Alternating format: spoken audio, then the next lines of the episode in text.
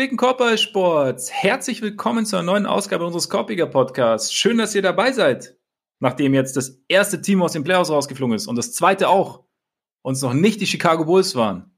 Unfassbar. Liegt aber, glaube ich, eher am äh, Plan der NBA, dass mehrere Tage Pause sind oder schon zweimal mehrere Tage Pause waren. Äh, auf jeden Fall gibt es natürlich äh, genug zu besprechen. Noch alte Serien, die schon vorbei sind, Serien, die noch mittendrin sind, Serien, die uns überraschen. Und deshalb äh, sitzt er mir natürlich wieder gegenüber, der nach dem Celtic Sweep sicherlich mal wieder absolut ungezügelte. Ole Freaks. Mein Name ist Max Marbeiter äh, und Ole äh, Celtic Sweep, Stichwort. Ich muss sagen, so seit, seit diesem Sweep äh, klingeln mir so ein bisschen, bisschen die Ohren. es, war, es war sehr laut danach. Wie also, meinst du? Keine Ahnung, ist, äh, man fragt sich jetzt mittlerweile, wie gut ist KD wirklich? äh, wer fährt Bus? Äh, wer, wer ist der mieseste Teamkollege, seit sich, äh, keine Ahnung, T-Rex und Triceratops zum Frühstück getroffen haben? es ist, es ist schon ein bisschen laut geworden, oder? So nach, nach dem Netz aus. Es, es scheint so, als, als hätten auch einige so ein bisschen, naja, drauf gewartet, ist vielleicht übertrieben, aber es, es, es, es, es, hätte, es hätte sich etwas angestaut im Laufe der Saison. Ja, es kommt, es kommt da, glaube ich, auch einfach viel zusammen, weil, also du hast nicht nur mit den, mit den Celtics eine relativ laute Fanbase, wo auch, äh, also sehr viele von den bekannten US-Journalisten kommen aus Boston oder der Gegend und äh, haben natürlich auch ihre Plattform. Warum eigentlich? Was ist, was, was ist in Boston, dass da, dass da. Es gibt in Massachusetts so gute Colleges. Ich weiß nicht, ob das ein Grund ist. Ähm, ja. Ich meine, die Celtics waren früher ja mal sehr gut. War mal gut. Von daher, sind also, wieder ganz gut. Ich meine, wenn, wenn du halt so in den, in den 80er Jahren deine, deine prägende Sportzeit hattest, dann und an der Ostküste bist, dann kannst du schon wahrscheinlich relativ leicht Celtics-Fan werden. Also, vielleicht konzentriert ja. es sich deshalb. Wäre so eine Theorie. Möglich, möglich. Es gibt ja auch Leute Stimmt. aus Chicago, die sind dann aus den 90ern. Die sind aus den 90ern. Ja. Oder aus München, die sind auch aus den 90ern. Eben. Wenn du, ja. Naja, ich, ich glaube, es gibt halt einerseits das, es gibt dann eine ziemlich große Fraktion, die Kyrie nicht leiden kann. Ähm, aus Gründen. Ähm, es gibt es gibt auch eine ziemlich große Fraktion, die KD nicht mag. Und es gibt eine sehr große Fraktion, die LeBron mag und jetzt endlich mal wieder was zu feiern hat. So ein bisschen, nachdem die Saison halt zu kotzen war und man dann ja. denkt, okay, aber wenigstens Wenigstens das Wenigstens klappt halt auch, auch Und LeBron mit ja. 33 hat noch einen, einen Kadaver von einem Team in die, in die Finals getragen. Und KD mit 33 fliegt raus. Das ist, heißt natürlich, okay, die Debatte, obwohl das nichts miteinander zu tun hat, in Wirklichkeit jetzt gerade. Das hat nichts miteinander zu tun, oder was? Ja, genau. Also bist äh, du sicher? Bist du dir, ganz, bist du dir ganz, ganz sicher? Ich habe das Argument gesehen, dass, dass LeBron ja genau dieses Celtics-Team im Alleingang besiegt hat. Wo man so denkt, okay, ja, ich glaube, seit 2018 ja.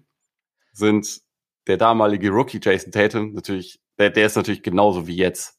Der damalige ja. Zweitjahres. Immer noch 19. Jalen Brown. Ja, er ist immer noch 19, aber ein, ja. ein gut entwickelter 19-Jähriger. Ja, stimmt. Sind draufgepackt. Ja, und Al, Al Horford war noch in seiner Prime, das ist natürlich durch. Also eigentlich hat LeBron damals sogar besser das Celtics-Team gespielt. Ja, ja, Scary Terry war da ja auch noch dabei. Ja, und, und sie hatten keinen Rookie-Headcoach damals. Eben. Also, also eigentlich, ne? Ja gut, damit ist die Debatte eigentlich ein für alle Mal erledigt. Super Argument. Nee, also ich meine, so eine gewisse Schadenfreude war ja bei mir irgendwie schon auch da, wobei es eigentlich mehr eine Freude darüber war, wie gut die Celtics halt aussahen, äh, natürlich. Ja. Aber es ist, es ist einfach auch ein bisschen lustig, muss man schon, muss man schon dazu sagen. Einfach, wenn man vor allem so ein paar alte Zitate ausgräbt, gerade von, von Kyrie. Ja, ich, ich sehe eigentlich nicht, dass wir einen Headcoach brauchen. Ja, wir können ja alle der General Manager sein. So, okay, cool. Ähm, ja. Wir können ja gleich noch, also wir reden ja gleich eh noch ein bisschen mehr über die Netz. Aber ja, ja es, ist, es ist halt laut. Es ist, es ist ein Team, das viel auf sich zieht. Was mir dabei ein kleines bisschen zu, zu wenig gesagt wird, ist, wie, wie stark einfach die Celtics waren in dieser Serie, ja. wie gut sie aussehen. Aber gleichzeitig, wir haben ja auch noch mindestens eine weitere Serie Zeit, um darüber zu reden, wie gut Boston ist. Von daher, die Nets sind jetzt halt raus. Das finde ich aber, glaube ich, das ist genau der Punkt, der mich dann so ein bisschen, ein bisschen triggert immer. Also, dass man immer so tut, also es gibt, wie gesagt, wir sprechen ja gleich noch intensiver drüber, aber es gibt sicherlich Gründe, weshalb es bei den Netz gelaufen ist, wie es bei den Netz gelaufen ist. Aber ein ganz großer Grund sind halt die Celtics. Ja. Und ähm, da darf, also. Und jedes Spiel war hätte, knapp, ne? muss man auch dazu sagen. Ja, also es hätte, also Spiel eins kann ganz schnell ganz anders laufen, wenn zwei oder vor allem einer nicht, nicht einschläft. Klar, passiert vielleicht, aber, oder beziehungsweise, aber auch da, also selbst da, wenn, wenn, wenn Marcus Smart nicht so ein smartes Play hinlegt. Ähm, aber von daher, ja, es ist halt, es ist halt schon auch so ein bisschen eine, eine Frage der Perspektive, die ich dann wählen will. Und, und man darf es von allen Seiten anschauen, aber momentan eben die laute Seite ist halt die, die wir gerade angesprochen haben. Aber lass mal nicht so viel drüber reden, dass wir nicht dann jetzt schon vorgreifen und auf einmal mittendrin sind, weil wir müssen ja auch noch einen kleinen Shoutout geben an den Most Improved Player der Nationalen Basketball-Assoziation, Ja Morant, der gleich dann auch, ja, natürlich sehr Instagram und Social Media wirksam seinen Award in der Küche von Desmond Bain platziert hat und gesagt hat, äh, das Guter Mann. That's the real MIP. Ähm, und ja, sagt aber, ja, wie du sagst, guter Mann, sagt äh, viel über, über Ja Morant als Teamkollegen aus, auch so die Aussagen rundherum, wie er quasi äh, auch die, die anderen mit einbezieht, die anderen Finalisten und sowas. Also, ja, ist irgendwie, ist, ist, ist Ja so ein bisschen der geschrumpfte Janis? Kann man, kann man Ja eigentlich auch nicht, nicht mögen? Also außer man, außer man sitzt in Chicago und ist einfach frustriert, dass es scheiße läuft. Ja, gut. Immer diese Bulls, Gott verdammt, sie haben doch nichts damit zu tun.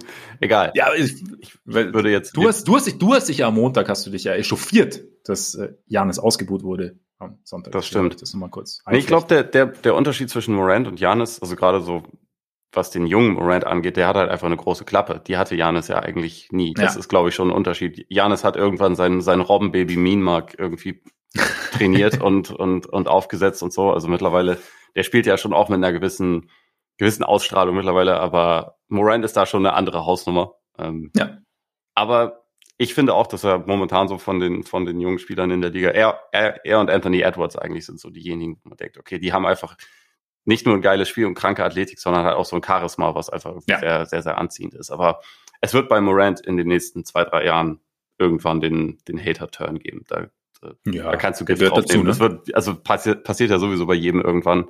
Ja. Bei ihnen, ja, der kann ja gar nicht werfen und solche Sachen. Das, das wird alles kommen.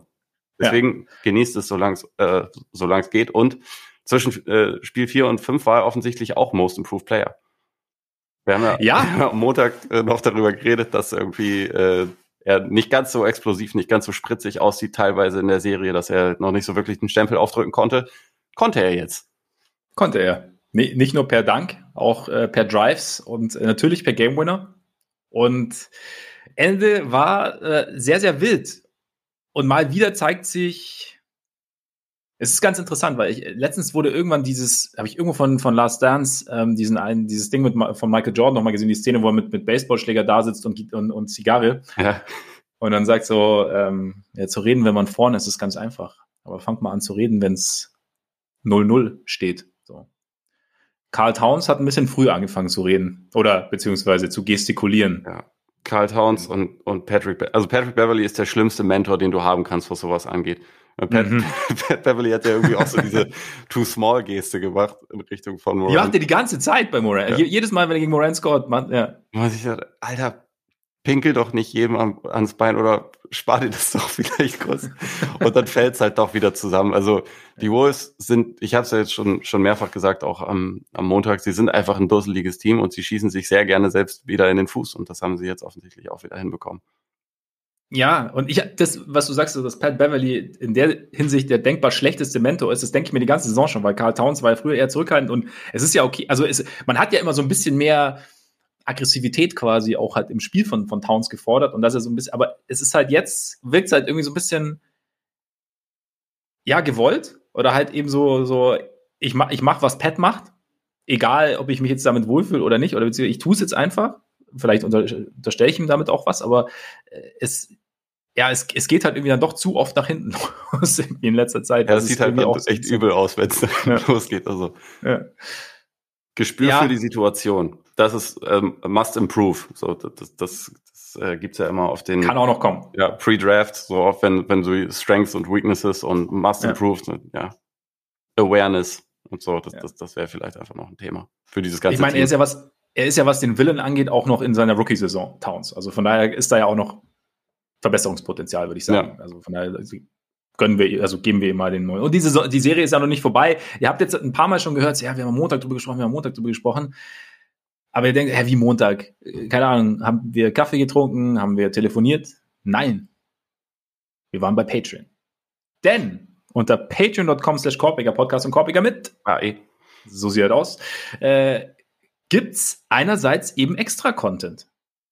Und dieser extra Content während der Playoffs beinhaltet meistens, dass wir uns äh, nach dem Wochenende zusammensetzen und so über die Spiele zwischen Mittwoch beziehungsweise die Serien zwischen Freitag und Sonntag sprechen. Das ist so der Plan.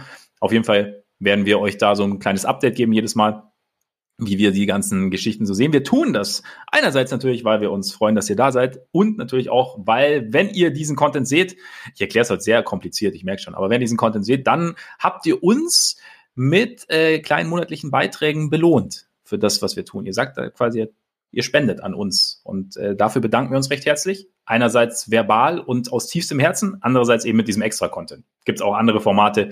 Ähm, wir schauen uns einzelne Spiele an, zum Beispiel Kate Cunningham, ähm, 25 Minutes or Less, pausiert während der Playoffs, aber da sprechen wir über einzelne Themen während der Saison. Also schaut mal rein, wenn ihr Lust habt. Und äh, jetzt, nachdem wir es schon angerissen haben, äh, zurück zu den Nets. Wir sprechen natürlich auch über die Celtics, aber äh, zu den Nets. Es ging denkbar vieles schief, also dass sie gesweept werden, damit haben, glaube ich, wirklich die allerwenigsten gerechnet. Also irgendwie, die Celtics waren schon Favorit, einfach aufgrund ihrer Defense. Ich habe mich dann äh, zu dem absolut äh, unfassbaren Gehirnfurz hinreißen lassen, dass die Celtics Defense vielleicht darunter äh, Probleme hat, weil die Nets so gut in ISO scoren können. Ja, die Nets konnten gar nicht so gut in ISO scoren, weil nämlich die Celtics Defense damit ganz gut zurechtkam. Also von daher, ähm, na? Ja, ist halt die Frage, kamen sie damit, also sie kamen damit, glaube ich, auch deshalb gut zurecht, weil die Nets halt sonst nichts gemacht haben. Ne? Also wenn das dann dein einziger Plan ja. ist und vor allem die anderen Spieler auf dem Court jetzt auch nicht so viel in Bewegung sind und es der Defense nicht so wirklich schwer machen, dann ist es natürlich auch, also abgesehen davon, dass die Celtics es auch überragend gemacht haben, aber es ist dann auch nicht so, dass du die ganze Zeit auch noch vier andere Spieler ganz, ganz doll äh, bewachen musst, weil die, weil die dich in Rotationen bringen, weil sie irgendwelche krassen Off-Ball-Actions laufen oder so. Das war ja echt relativ wenig und teilweise waren ja. auch die Positionierungen der Shooter irgendwie so, dass dann der ISO-Spieler eigentlich nicht mal wirklich eine, eine gute Passoption raus hatte und die Zone war irgendwie zu. Also ja. die Nets haben es mit ihrem, mit ihrer doch eher simplen Offense äh, den Celtics ein bisschen leichter gemacht und die Celtics haben gleichzeitig das natürlich auch einfach überragend verteidigt, weil sie genau darauf halt bestens vorbereitet waren dem ist eigentlich relativ wenig hinzuzufügen. Trotzdem, war, trotzdem war ich natürlich schon sehr überrascht, dass man KD doch so sehr einschränken kann. Also wahrscheinlich sind die wenigsten Teams wirklich so dafür ausgerüstet wie die Celtics. Also weil, äh, haben wir auch schon ein paar Mal gesagt, weil sie halt einerseits sehr sowohl physisch als auch was, was das Skillset angeht, äh, gute Individualverteidiger für ihn haben, aber andererseits halt auch als Team eben so gut funktionieren, dass sie halt kurz aushelfen können. Und dann kam eben noch dazu, was du gesagt hast, dass die Offense drumherum jetzt auch nicht wirklich äh, die Celtics dazu animiert hat, äh, bloß nicht auszuhelfen, weil da ist ja noch ein perfekt postierter Seth Curry oder äh, cuttet gerade noch irgendwie Nick Claxton perfekt ja, geteilt. Also ich meine, der Einzige, der es wirklich gut gemacht hat, war Bruce Brown. Aber also, mhm. was irgendwie teilweise so ein bisschen, äh, finde ich, fast untergeht, ist, dass Kyrie nach Spiel 1 richtig schlecht war in der Serie. Also der hatte, mhm. im, im, ersten Spiel hat er überragt mit 39 Punkten.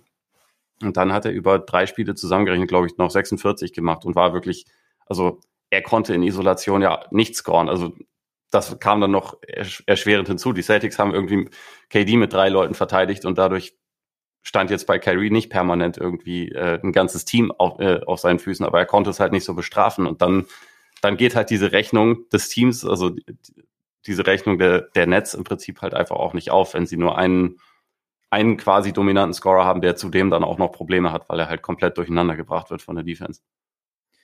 Ich meine, du hast ja, du hast ja auch einen Artikel drüber geschrieben oder einen Kommentar geschrieben bei, bei Spox nach dem, nach dem Spiel, so dass es gut ist für die Liga, dass es nicht funktioniert hat. Eben und also Quintessenz. Ich, da, ich war erst so bei der Überschrift, ich dachte, okay, was meint er denn?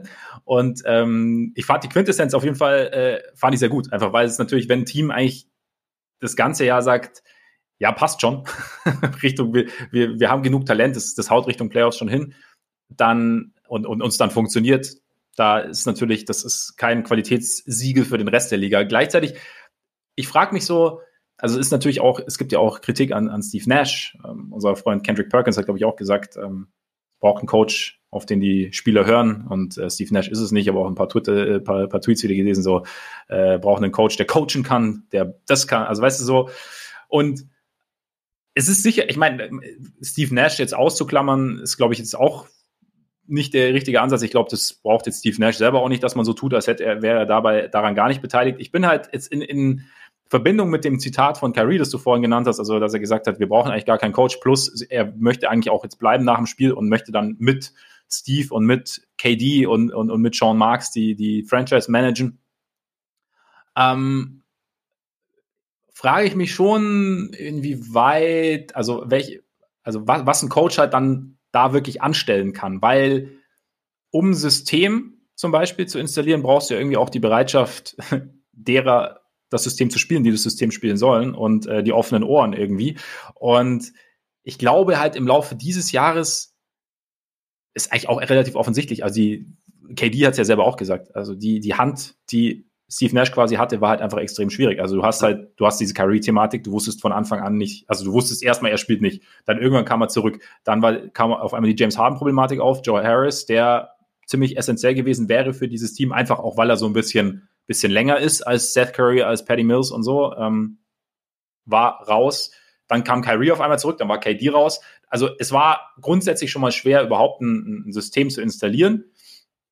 Hätte man vielleicht trotzdem irgendwie einstudieren können, dass man irgendwelche, irgendwelche Bahnen irgendwie ein, also irgendwelche Leitplanken setzt, die halt funktionieren. Ähm, Frage ist halt, inwieweit die Bereitschaft irgendwie da war. Und ich komme halt immer wieder, und, und auch was, was Managen angeht, also man wollte ja unbedingt dieses Superteam.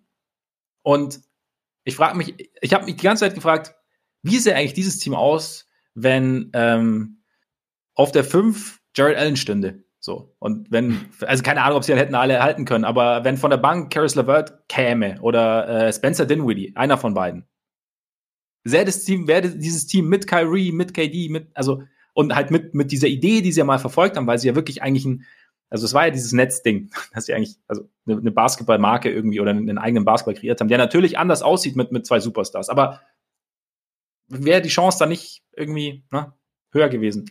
Auch ganz kurz noch, auch natürlich hätte, wäre, wenn, weil als die drei letztes Jahr fit waren, sah es ja gut aus. Ne? Es, ist dann halt, es ja. sind dann halt auch Dinge passiert, die du so vorher nicht weißt. Aber Weiß ich nicht, also besser als das, was sie jetzt hatten, wäre es sicherlich gewesen. Aber wären sie mit James Harden nicht besser gewesen? Also wenn, wenn James Harden Bock gehabt hätte und die Saison bei dem Team geblieben wäre und sie jetzt zurück gewesen wäre, also ich weiß es nicht. Ähm, aber hat James Harden jetzt auch keinen Bock?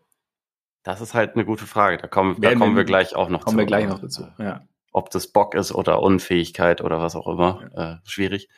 Ich denke halt ganz kurz, ich denke halt ganz oft so, der Margin of Error, wenn du ein System hast, scheint halt irgendwie gar nicht so klein zu sein, wenn man sich Miami anschaut wo wir auch, auf die wir auch auf, auf die natürlich auch noch kommen, bei denen die ganze Saison über Leute ausgefallen sind, bei denen während der ersten Runde erst Kyle Lowry ausfällt, dann Jimmy Butler ausfällt, die trotzdem ihren Stiefel runterspielen. Auch bei Phoenix, die zwar, auch da kommen wir noch drauf, stark, wir machen jetzt ganz kurz noch so die Abhandlung, was wir heute besprechen. Äh, auch bei Phoenix, bei denen Chris Paul teilweise Probleme hat, bei denen Devin Booker ausfällt, die natürlich mehr Probleme haben als jetzt erwartet, aber die trotzdem halt irgendwie äh, noch einfach wissen, was sie tun, so ungefähr, wo halt auch noch rund um die Stars noch was passiert, ist dann dein Margin of Error nicht eigentlich sogar größer, als wenn du drei Superstars hast, von denen du halt eigentlich abhängig bist? Ich glaube eigentlich. Oder eine andere, eine andere Art. Größer ist vielleicht auch der falsche Ausdruck. Ja, genau, es ist, es ist eine andere Art. Also ich meine, die Heats sind da auch ein krasser Gegenentwurf, glaube ich, ne? Also weil du halt so dieses, Klar, dieses Institutionelle hast, so ein bisschen wie, wie die Spurs früher, dass da halt einfach Sachen über Jahre dann auch irgendwie eingearbeitet werden und so. Das ist, das ist ein sehr spezieller Fall grundsätzlich denke ich, wenn du drei Superstars hast, dann hast du den größten Margin of Error, den du haben kannst. Nur dem, ja. ist halt die Frage, hast du die denn wirklich? Also ist Kyrie Irving ein, ein verlässlicher Superstar? Kann man das, kann man das sagen? Finde ich halt nämlich zum Beispiel nicht. Also einerseits wegen Verfügbarkeit und das nicht erst seit Corona, sondern auch davor schon.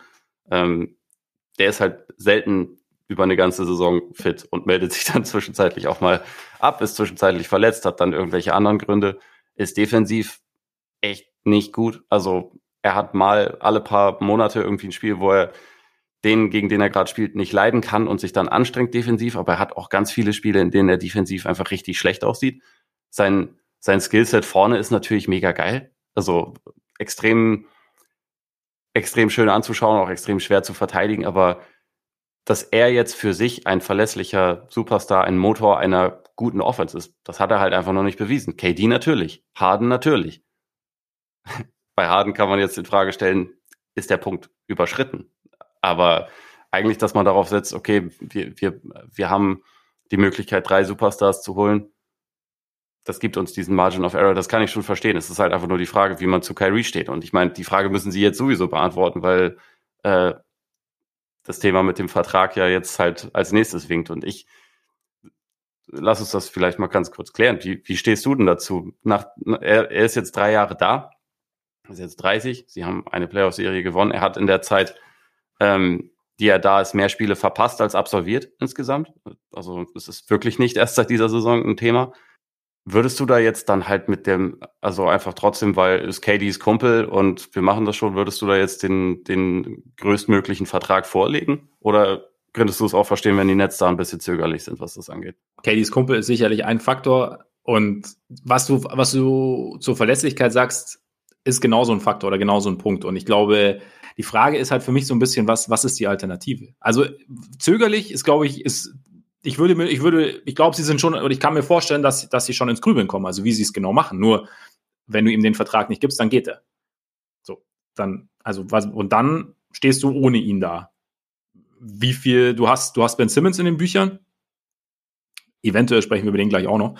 Ähm, du hast KD, äh, ich habe jetzt gerade die Payroll gar nicht, ich habe es mir tatsächlich leider nicht angeschaut vorher. Ich weiß nicht genau, wie, wie die Vertragssituation da ist, aber ich glaube nicht, dass sie jetzt die, die, den ganz großen Spielraum haben, wenn sollten sie mit Kyrie nicht verlängern. Das heißt, du hast dann eventuell noch die Möglichkeit, dass du irgendwie einen Sign-and-Trade einfädelst. Da bist du wieder bei der Verlässlichkeit. Du weißt nicht, wie, wie er darauf reagiert, wenn er ein, solltest du einen Sign-and-Trade einfädeln wollen oder einfädeln. Was, was, und welche, welche andere Franchise dann bereit ist, äh, dieses gewisse Risiko einzugehen, beziehungsweise inwieweit andere Franchises überhaupt bereit sind, dir dann halt Spieler wirklich äh, zu geben, die du die du wirklich, die dich wirklich weiterbringen, zumal sie ja wissen, okay, Sign and Trade machst du ja im Endeffekt nur, weil du den Spieler eigentlich gar nicht behalten willst. Und das heißt, die Alternative ist, er geht. Es ist ein bisschen, es ist ein bisschen wie die Diskussion, ich muss die noch mal kurz mit einbringen, wie, wie bei Zach Levine, der ja, ähm, wo jetzt auch so, Zach, Zach ist kein Max-Player und bla bla bla. Eine ähnliche Situation, weil sonst geht er halt. Und hast, aber du hast keinen Ersatz. Mehr oder weniger. Oder du hast halt Ersatz, der jetzt spielerisch nicht so gut ist. Der vielleicht besser reinpasst, keine Ahnung. Aber du, KD ist sicherlich auch ein Faktor, wie, wie, wie reagiert KD, wenn sein Kumpel geht, gelassen wird. Wie denkt KD jetzt nach der Saison? Keine Ahnung, weiß man ja auch nicht. Aber ich glaube, ich sehe ich sehe die Alternativen jetzt nicht. Du kriegst vielleicht mehr Ruhe rein, mehr Verlässlichkeit. Vielleicht, vielleicht sagen sie auch, okay, wir bauen das Team um KD und, und Ben Simmons auf. Bist du auch wieder bei der Verlässlichkeit natürlich. Ähm, und schauen, dass wir, dass, dass wir es irgendwie anderweitig verstärken. Ich meine, John Marks hat schon mal bewiesen, dass er durchaus kreativ sein kann, auch was, was Verpflichtungen, Trades, Signings angeht. Aber ja, wenn du, wenn du nicht einfach sagen kannst, okay, Kyrie geht und wir, wir signen dafür jemand anderen von ähnlichem Kaliber, dann glaube ich, ist, dann, dann bist du schon eher bereit, den Vertrag herzugeben. Ja, ich, ich glaube auch, dass es, dass es dabei bleiben wird. Und ich glaube auch, Sean Marks wird erst wieder so richtig kreativ. Äh, entweder bei einem anderen Team oder wenn, wenn KD und Kyrie nicht mehr da sind, weil ja. die haben halt einfach schon relativ viel zu sagen. Und das ist halt, das ist dann so ein bisschen die Frage, wie man das findet. Ähm, aber vielleicht noch, also lass es uns vielleicht in die Zukunft blickend ähm, bewerten. Denkst du, dieses Team, also die Rohfassung, natürlich wird es ein paar Änderungen geben und so, aber dieses Team mit, mit Simmons dann nächste Saison und sagen wir mal mit vielleicht nicht 29, sondern zumindest 60 Kyrie spielen oder so, kann dann ein Contender sein? Also glaubst du, glaubst du, dass irgendwas Gravierendes passieren müsste oder, oder hältst du das so vom Talentlevel her auch so für möglich? Gehst du davon aus, dass Simmons so halbwegs wieder keine Ahnung, das musst du, äh, musst du in deine das, Antwort mit einbeziehen. Das muss ich in meine Antwort mit, ein, mit einflechten. Ich weiß um, es nicht, ich kann es null, null bewerten im Moment. Ja, eben. Also es, es, ist wahnsinnig schwer. Also es ist so ein bisschen, bisschen Glaskugel gelesen. Also ich, ich, ich glaube vom Talentlevel her, ich meine, ein Punkt war halt immer, ihn, ihn hat, hat irgendwie, ihn hat Länge gefehlt. Gäbe ihn Simmons. Ähm, ihn hat, ihn hat eine gewisse Kontinuität gefehlt, eine gewisse, eine, also ihn hat sehr, sehr viel Abstimmung gefehlt, wie du gesagt hast. Es gab kein, keine richtige Offense abseits von Kyrie und, und, und KD. Ähm, eine ganze Saison mit allen, ein ganzes Training Camp mit allen, glaube ich, hebt, hebt den Floor dieses Teams auf jeden Fall nochmal. Dazu, Joe Harris kommt zurück, hoffentlich bringt er seinen Dreier auch gleich mit. Wieder ähm, ändert ja auch nochmal einiges, keine Ahnung, gleicht die Rotation, glaube ich, auch so ein bisschen an, dass halt kleinere Spiele wie Mills, wie, wie Curry äh, irgendwie von der Bank kommen können. Ähm, es ist immer noch kein perfektes Team, aber kein Team ist perfekt. Also ich würde sagen, nehmen wir mal an, und, und was ich, was ich gerade noch hinzufügen wollte, ja, Kyrie hat jetzt, also seine Zitate nach dem Spiel deuten jetzt nicht auf, auf den, das ganz große In sich gehen irgendwie hin vorläufig. Ähm, er hat bis jetzt, er hat irgendwie seinen eigenen Kopf, auf jeden Fall, aber vielleicht kommt er auch ins Nachdenken und vielleicht in Verbindung mit seinem Kumpel KD, die sich dann vielleicht auch mal zusammensetzen und drüber sprechen werden, wie die Saison so gelaufen ist. Nicht, dass er dann auf einmal der perfekte Teammate wird oder der perfekte äh, Spieler für einen Club, der, der einfach nur da ist, um Spiele zu gewinnen und, und, und, und sich sehr angepasst verhält, sagen wir mal so. Ähm, würde ich jetzt nicht unbedingt sagen, aber dass trotzdem halt, dass, dass, dass man sich vielleicht auch so ein bisschen nach diesem Erlebnis, vielleicht auch so ein bisschen, wie es so schon heißt, zusammenrauft. Nicht, dass ich davon ausgehe, aber es ist ja auch eine Möglichkeit. Und dann irgendwie nächste Saison nochmal neu angreift. Und ich glaube, das Talentlevel, wenn Ben Simmons dann irgendwie wieder zurückkommt, was natürlich momentan ein großes Wenn ist, reicht, dass zumindest eine Contender-Konversation sind. Ich meine, über, im Laufe einer Saison kann so viel passieren, weiß ich nicht, aber KD ist zwar jetzt kein LeBron, ja, aber ein Team mit KD ist äh, immer noch für mich ein Contender, wenn dann noch der Supporting Cast stimmt. Und der Supporting Cast sieht ja nächstes Jahr, wenn wir davon so ausgehen, sieht ja besser aus dann. Ja, ich glaube es auch. Also, ähm, wie gesagt, das Simmons-Thema äh, ist interessant, also auch, weil das natürlich dann auch noch Auswirkungen hat darauf, ob sie Bruce Brown halten oder abgeben, weil eigentlich Simmons ja offensiv quasi dessen Rolle am besten einnehmen würde, ähm, ja. denke ich mir. Aber äh, ist ein anderes Thema. Aber ich glaube auch, dass es, dass es schon möglich ist. Also es klingt jetzt natürlich ein bisschen cocky von einem Celtics-Fan, der frisky Celtics in fünf getippt hat und dann auch noch nicht frisky genug war damit. Aber ja. ich glaube, dass die Celtics gerade auch das, das blödeste Team war, waren, auf das sie treffen konnten. Und wie gesagt, jedes Spiel war knapp. Sie hätten jedes Spiel gewinnen können. Also es ist ein Sweep, das sieht natürlich mega deutlich aus, aber so schlimm waren die, äh, waren die Nets nicht, dass man jetzt sagen will, okay, die sind komplett chancenlos in jedem Spiel untergegangen oder so. Das war ja nicht der Fall. Und ich glaube, da muss viel passieren. Aber es kann auch, also es gibt auch relativ kleine, äh, relativ viele offensichtliche Stellschrauben, an denen gedreht werden kann, bevor man jetzt irgendwie sagen wird, schmeißt die alle weg. Das ist ein, ein gescheitertes Experiment. Man muss natürlich sagen, bisher ist es nicht, ist es nicht positiv verlaufen. Wie gesagt, ja. das, das KD und Kyrie da vor drei Jahren hingewechselt sind und bisher eine Playoff-Serie gewonnen wurde, ist weniger, als man damals dachte, sagen wir mal so. Aber es ist noch nicht ganz vorbei. Auch da, aber natürlich, ich meine, das erste Jahr war ja sowieso ein verlorenes Jahr, weil da ja schon klar war, dass KD nicht, ja. nicht spielt. Also es ist es war jetzt die zweite KD-Saison, die dann auch durch Verletzungen geprägt, durch KDs Verletzung geprägt war, durch die Covid-Geschichte, durch dann eben den Harden-Trade. Also auch da ähm, und letztes Jahr eben auch die zwei Verletzungen, also von Harden und Kyrie in den Playoffs. Also äh, im Endeffekt. Irgendwelche Gründe finden wir immer. Wir, genau, äh, es ist. Außer bei LeBron. Der ist nämlich einfach immer durchgegangen und hat, genau. hat, hat Leichen alleine. mit in die Finals getragen. Alleine. Ja. Immer alleine. Man hätte auch die anderen eigentlich gar nicht aufstellen müssen. Er hätte auch einfach so, ne? Ja. Deswegen, und so ist es. Und, ja. Und jetzt ist er halt alleine nicht ins Play-In gekommen. Aber es ist halt das Alter. Ja. Das, da kann man ja nicht, da kann man ja nichts. Er ist halt machen. kein Chris Paul. Ja. das ist die nächste Stufe jetzt, oder was? Bist du schon mal ein bisschen, ja. kannst, kannst du so ein bisschen streuen? Also, weißt du, so ein bisschen auch, dass vielleicht auch ir irgendein Outlet in den USA das mal aufnimmt, ob, ob eigentlich doch Chris Paul der wahre Spieler dieser Generation ist und nicht LeBron. Ja. Vielleicht kriegen wir das irgendwie hin. Wenn Dann löst sich irgendjemand in Luft auf vor Wut. Lassen wir es lieber. Ja. Ähm, ja, ich, ich bin gespannt. Ich meine, was, was halt dazu kommt, dieses, die Atmosphäre scheint ja gar nicht so einfach gewesen zu sein. Ich meine, Dragic hat ja auch so durchklingen lassen, dass das jetzt nicht, das nicht ganz unkompliziert war im Lockerroom. Ja. So, in der Zeit, in der er da war. Und das ist natürlich das nächste, kriegst du das irgendwie hin? Kriegst du die Dynamik irgendwie hin? Und, ähm, oder ist es halt, ist es halt sehr, sehr mittlerweile so mit dem Kern schon so toxisch, dass es nicht mehr, nicht mehr irgendwie zusammengeht. Was ja interessant ist, weil Steve Nash ja eigentlich jemand ist, der Charaktere ja, also dafür ist er ja bekannt, dass er sehr gut mit Menschen kann und sehr gut ähm, auf Menschen eingehen kann und so. Und dass das nicht so gut funktioniert, bin ich gespannt. Simmons? Ich kann die Berichte dazu ehrlich gesagt schon nicht mehr lesen. Ähm, mich, mich, ja.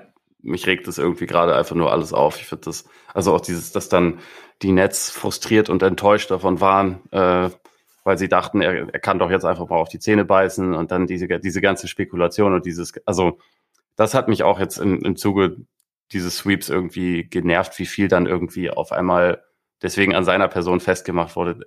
Dachte irgendjemand ernsthaft, der kommt dann für Spiel 4 rein und ändert die Serie? Also, nachdem er ein Jahr nicht gespielt hat, irgendwie und dieses Habe ich ja schon öfter gesagt, aber dieses Spekulieren darüber, dass der das alles nur simuliert, finde ich halt irgendwie, finde ich unangebracht, ähm, wenn man da halt quasi von außen drüber redet. Und deswegen, ich habe eigentlich auch überhaupt keine Lust mehr darüber zu reden. Ich, ja. ich fände es cool, wenn er irgendwie ja, seine Gesundheit in den Griff kriegt und wir ihn dann nächstes Jahr wieder spielen sehen. Und ich, ich weiß es halt nicht.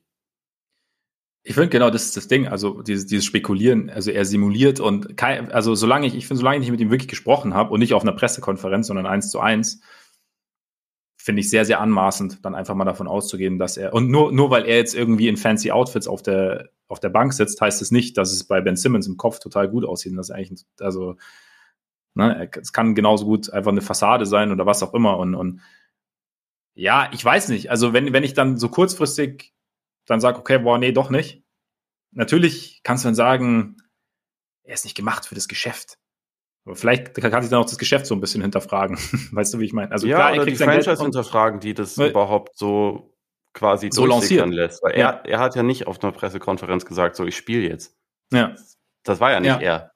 Also ja, vielleicht eben. hat er sein Go gegeben, vielleicht aber auch nicht. Auch das wissen wir ja nicht. Wir wissen, wir wissen insgesamt viel zu wenig, als dass wir ähm, davon irgendwie in die eine oder andere Richtung finale Aussagen treffen können, finde ich. Und vor allem auch harte Aussagen treffen können, wie eben der schlechteste Teammate aller Zeiten und dies ja, und das. Ja, das ist doch Kyrie. Nee, war bis dahin. Ja, achso, meinst du dein? Ja, ja, ja. meine, Position. Ja.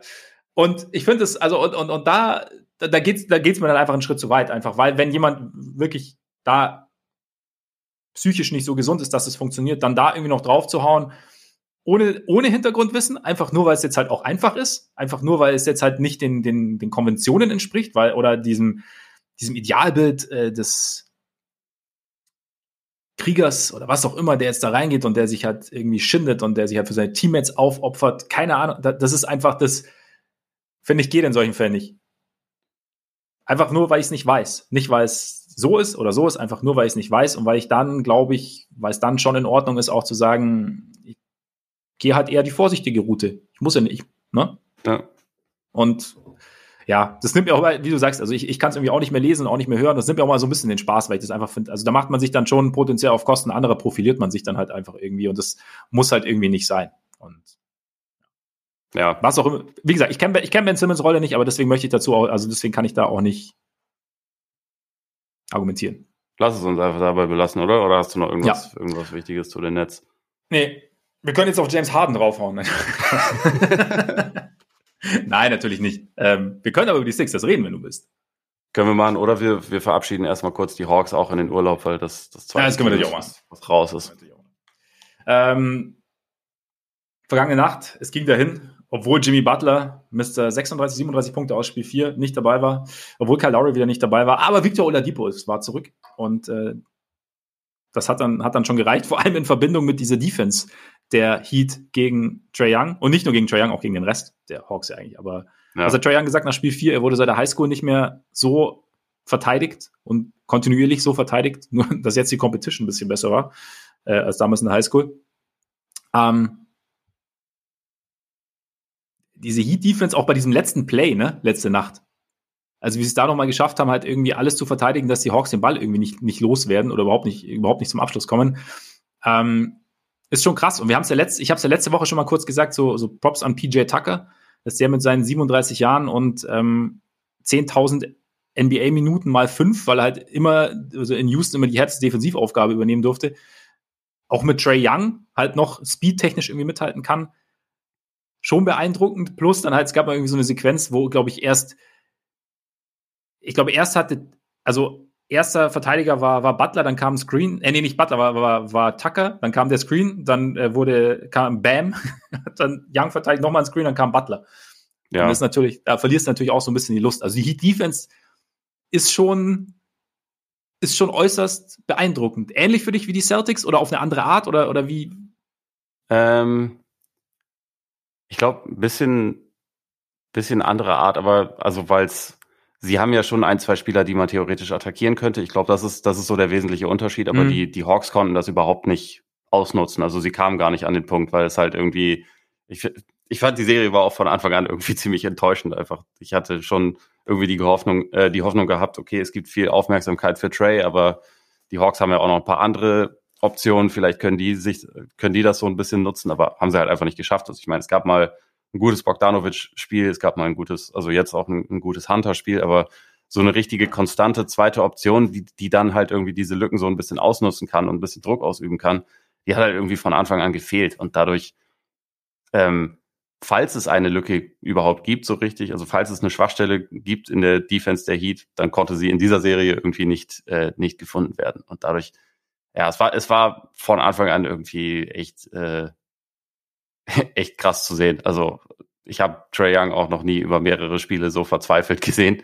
Ähm, am Ende, also jetzt auch in, in, in Spiel 5 sah er dann ja auch so aus, als hätte er einfach aufgegeben, finde ich. Ja. Das, das ist natürlich jetzt auch nicht ideal, wenn dein Franchise-Player irgendwie so eine Körpersprache an den Tag legt, aber ich konnte es so ein bisschen verstehen. Also, es reibt dich auf, sowas. Ja, ja. Also es war, es war schon krass, aber ähm, erstmal fand ich die Ansetzung von Spiel 1 war ein bisschen unfair, muss man sagen. Also, das, weil das ja irgendwie anderthalb Tage nach dem, nach dem Play-In-Spiel mhm. war. Äh, das war ja dann auch noch das früheste Spiel am, am Sonntagabend irgendwie. Ja. Da dachte ich, okay, das ist halt auch denkbar ungünstig für die Hawks. Mal gucken, wie dann die Antwort ausfällt. Aber es ist dann ja fast, fast so deutlich geblieben im Lauf der Serie. Ähm, sie haben es vielleicht ein bisschen besser reingefunden, sind auch defensiv, glaube ich, teilweise ein bisschen, bisschen besser klargekommen, aber insgesamt war es halt einfach eine, eine sehr, sehr klare Angelegenheit. Und ich finde, also meine, meine Zweifel, was die Heat angeht, sind ja eigentlich immer eher so ein bisschen darauf bezogen, wie sieht denn die Offense dann aus? Also ist die gut genug im Halbfeld?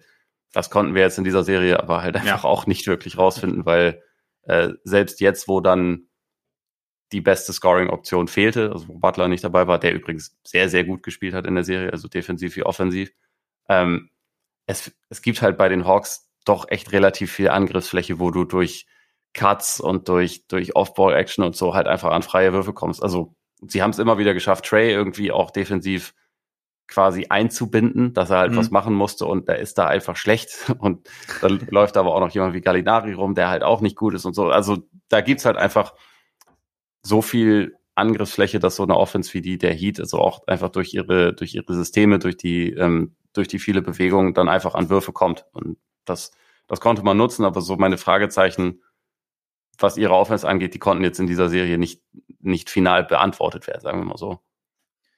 Es wäre tatsächlich auch eine meiner Fragen so an dich gewesen, einfach auch, weil die eben, weil, weil die Hawks ja nicht, nicht zwingend für, für Lockdown-Defense bekannt sind und, und weil man dann eben, weil du, wie du auch sagst, weil die Heat ja schon eine, eine offensive Idee haben, aber halt teilweise Spieler haben, die es, also dieses Halbfeld etwas enger machen so und, und halt eben so dieses Cuts und Offball, weil du da ja eine, eine schlechte Defense schon irgendwie beschäftigen kannst. Und da, da bin ich jetzt auch gespannt, wie es halt dann in der nächsten Runde gegen Philly, Philly oder, oder, Toronto. Das ja, Philly ja. oder Toronto, genau, ja. Also kommt gleich noch. Ähm, ausfallen wird, wie lange jetzt Butler auch pausieren muss. Man Knie, Entzündung im Knie hat er gehabt, ne? Mhm. Klar, ist halt wahrscheinlich einfach geht halt um Treatment. Das heißt, je, je länger die Sixers oder Raptors sich Zeit lassen, desto besser für Miami. Ähm, Atlanta jetzt, ich meine, du hast gesagt, also du hast, irgendwie so ein bisschen erwartet oder hast ein bisschen gehofft, dass, dass sie so die Schwachstellen der Heat in die eine oder kleinere Schwachstelle der Heat in der Offense ein bisschen, äh, in der Defense ein bisschen angreifen können, einfach weil sie ja ein, ein sehr, sehr, also ein mehrdimensionales Offensivteam theoretisch sind, auch ein sehr, sehr gutes Offensivteam theoretisch sind. Jetzt eine Sache, Vielleicht noch ganz kurz, hat, hat ähm, Spolstra die Schwachstelle durch den Tausch Struce für Robinson ein bisschen verkleinert wenigstens? Also, dass du, dass, dass du die nicht mehr ganz, Struce den nicht ganz so krass rauspicken kannst wie Robinson jetzt? Ja, würde ich, würde ich sagen, dass das der Fall ist. Und also, ich meine auch, ich meine, Hero spielt ja trotzdem auch und ist trotzdem auch eine Schwachstelle, aber ja. wenn du, wenn du den halt nicht permanent attackieren kannst, dann, dann ist es halt auch nicht so wild. Und also ich meine, die Hawks haben das halt einfach nicht geschafft und ich glaube, die Heat haben das ganz gut hingekriegt, äh, die nicht so guten Verteidiger halt einfach so ein bisschen fern von den wichtigen Aktionen zu halten. Mhm. Also das, das, hat halt einfach ganz gut, ganz gut geklappt. Struce finde ich da schon auch äh, körperlich irgendwie so ein bisschen, bisschen besser geeignet für Playoff-Defense mhm. als, als Robinson, muss ich sagen. Und der, der Wurf ist natürlich auch einfach krass. Ja, ja. Nee, keine physische Spiel, ne? Als, als, als Robinson ja. einfach so ein Und, bisschen. Ähm, auch wenn ich ein großer Kyle Lowry-Fan bin, aber defensiv hatte ich jetzt auch nicht das Gefühl, dass das in irgendeiner Form schadet, dass da dann Gabe Vincent rumlief statt, statt Lowry über die letzten Spiele, weil Vincent also so als, als Point-of-Attack-Defender einfach auch richtig gut ist. Absolut, absolut. War das vielleicht auch so ein Punkt? Also ich meine, die Atlanta Defense, also so, so viele Waffen, wie sie ja haben, aber es ist ja doch sehr Trade-zentrisch im Endeffekt. Also es ist ja doch, also Trey leitet an, Trey initiiert und, und, und alles, was passiert oder vieles, was passiert, baut auf Trey auf sozusagen. Und dadurch, dass Miami halt ihn so, so intensiv rausgenommen hat, hast du dann, hat es den anderen das dann wirklich so viel schwerer gemacht, dass dann eben nur Sporat oder dass dann halt eher so punktuell mal Bogdanovic ein gutes Spiel hatte, dass dann irgendwie hört, äh, Hunter ein gutes Spiel hatte. Ähm, war, war das so, so der Hauptfaktor oder warst du überrascht, dass die anderen, dass von den anderen dann wirklich so wenig kam? Ich war teilweise schon ein bisschen überrascht. War, ich glaube, das ist halt, die Hawks haben halt irgendwie eine komische Hierarchie auch. Also bei Trey ist so ganz klar die Nummer eins und dann gibt's so vier oder fünf Spieler, die aber, glaube ich, schon denken, dass sie die zweite Option sind. Und es, es wirkt mir teilweise dann so ein bisschen, bisschen unklar. Und das kann zwar ein Vorteil sein, wenn du sagst, okay, an dem Team, äh, an dem Tag hat der Spieler die heiße Hand, den reiten wir jetzt oder so, aber ähm, es wirkte halt irgendwie nicht so etabliert und ich finde, sie, sie wirkten über die ganze Serie einfach immer so ein bisschen, bisschen unsicher, was sie machen müssen, wenn Trey den Ball abgegeben hat, weil er gegen zwei riesige Menschen spielen musste und den, den äh, und nichts mehr sehen konnte, sozusagen, ja. den, den Ball abspielen. Also es gab dann nicht so ein okay, wir haben jetzt eine Überzahlsituation, da spielen, die, die nutzen wir jetzt ganz konsequent und schnell aus. Das hat einfach nicht geklappt. Also die Heat haben das einerseits sehr gut geschafft, auch die Zone zuzumachen. Also Collins, Capella waren ja jetzt auch nicht als, als die, die Lob-Finisher irgendwie regelmäßig eingebunden. Trey ist auch kaum in die Zone reingekommen, hatte ich das Gefühl. Und gleichzeitig haben sie auf dem Flügel auch einen krassen Druck gemacht. Und ähm, mhm. das war schon einfach sehr, sehr gut. Also ich meine, da, da saß auch jede Rotation, aber ich hatte auch über die ganze Serie das Gefühl, dass ja, den Hawks so ein bisschen der, der klare Plan für eine Über Überzahlsituation gefehlt hat und auch so ein bisschen die, die Gedankenschnelligkeit, die es dann gebraucht hätte, um ein Team wie, wie Miami das so gut verteidigt, dann halt trotzdem irgendwie so ein bisschen, bisschen mehr vor Probleme zu stellen. Ich meine, man muss natürlich sagen, also Capella war ja am Anfang raus mit, mit Knieverletzung, kam er erst, glaube ich, in Spiel 4. Spiel 4? Ich glaube drei, aber. Oder drei? Äh, ja, also, sonst äh, Okongu und Collins. Äh. Ja, genau. Collins aber halt eben auch angeschlagen mit der, mit der Bänderverletzung im, im Ringfinger. Von daher war, war es sowieso nicht, war es nicht optimal. Bei Miami natürlich auch nicht, aber es ist so ein bisschen schwierig. Jetzt ist natürlich die Frage, so, die Hawks, ich meine, die, im Endeffekt, die Saison jetzt, sagen wir mal so, lief nicht wie geplant nach den, nach den Playoffs im, im vergangenen Jahr. Ähm, es wurde ja so, nachdem es während der Saison nicht so richtig gut lief, wurde ja dann irgendwie auch spekuliert, okay, es ist vielleicht doch, wie du auch gesagt hast, doch zu viele Köche. Ist es dann irgendwie doch, es ist zwar wahnsinnig tief, aber eben fehlt dann auch so ein bisschen Hierarchie. Baut man es jetzt, also versucht man, ist es aus deiner Sicht jetzt sinnvoll zu sagen, okay, wir nehmen jetzt die ganzen Spieler, die wir haben, die ja ohne Frage interessant sind, die ja ohne Frage ähm, einiges drauf haben und versuchen halt vielleicht Trey einen passenden Co-Star irgendwie an die, an die Seite zu stellen und gleichzeitig halt dieses Team noch besser irgendwie um, um ihn herum aufzubauen, aber eben halt auch eine, eine klare zweite oder 1B-Option sogar zu nehmen. Ich meine, zum Beispiel, weiß ich nicht, landet Anthony Davis jetzt in Atlanta? Interessant. Ähm, ich hatte tatsächlich eher an Rudy Gobert gedacht, ähm, dass Atlanta vielleicht ein sneaky äh, Gobert-Team sein könnte. Natürlich nicht für seine Offense, nicht zwingend, wobei er von Trey, glaube ich, auch mindestens 10 alley pro Spiel reindrücken würde. Und, und, dann und diese Screen Assists, genau. Diese Screen Assists, die er, ja, boah. Und die könnte er sich selbst stellen. Ne? Weißt, dann könnte ja. er sie auch noch finishen und alles gut. Ja. Ähm, und vor allem würde er ihnen halt mal eine defensive Identität verpassen. Ich meine, Gobert wird dann genauso wie in Utah wahrscheinlich nach einer Zeit ziemlich wütend, wenn er, ähm, wenn er alles stopfen muss, weil am Flügel keiner verteidigt. Aber andererseits, ja. wenn sie es schaffen, die Andre Hunter zu äh, behalten, dann hast du da ja. schon mal eine Option. Aber also unabhängig von Gobert, ich glaube schon, dass es, dass es da was geben wird. Also ich könnte mir auch vorstellen, dass sie vielleicht den, den Coach austauschen. Die Möglichkeit besteht sowieso, aber äh, auch, dass es, dass es einen Trade geben wird, um irgendwie dieses Thema mit der Hierarchie vielleicht einfach ein bisschen, bisschen anzugehen und irgendwie eine, ähm, also ich finde, sie hatten so eine etwas, etwas diffuse Identität in dieser Saison und es war halt defensiv sehr schlecht. Deswegen da gibt es schon Sachen, die man, die man irgendwie adressieren kann. Ich glaube, die Serie hat auch so ein bisschen gezeigt, eine zweite wirklich verlässliche Scoring-Option neben Trey wäre sehr gut. Ähm, mhm. Vielleicht hat man die Hoffnung, dass, dass sich Bogdanovic oder Hunter dazu entwickelt. Vielleicht denkt man aber auch, okay, wir, wir haben genug interessante Spieler, wir haben auch die Verträge, um, um äh, Trades einzufädeln und, und holen so jemanden dann extern rein. Das ist natürlich auch immer die Frage, was sich bietet, aber ich könnte mir vorstellen, dass die, dass die Hawks eins der aktivsten Teams in der Offseason sein werden. Ja, wie gesagt, also es war einfach, also ich war auch einfach überrascht, wie es gelaufen ist. Einfach, dass sie es, ich meine, hinten raus sah es dann wieder, sah es dann ja eigentlich wieder ganz, ganz gut aus, dass, dass sie da auch durchs, durchs Play-In noch marschiert sind.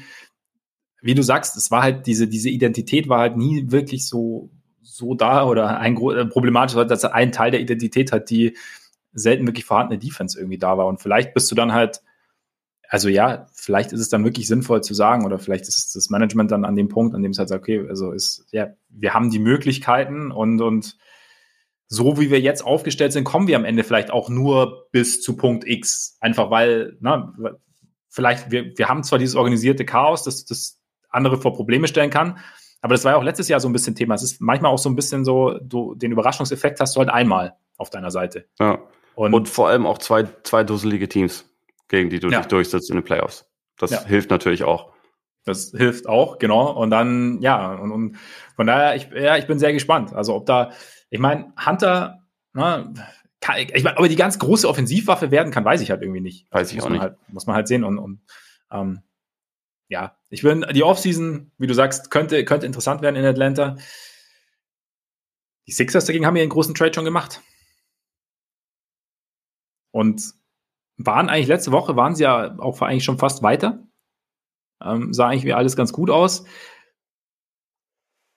Dann kam diese Meldung, dass Joel Embiid sich ein Band im Daumen gerissen hat und dann kam Spiel 4, dass die Raptors gewonnen haben. Man hätte gedacht, okay, vielleicht Gentleman Sweep oder so. Dann kam noch die Meldung, dass Fred Van Vliet für Spiel 5 ausfällt, wegen Hüftverletzung.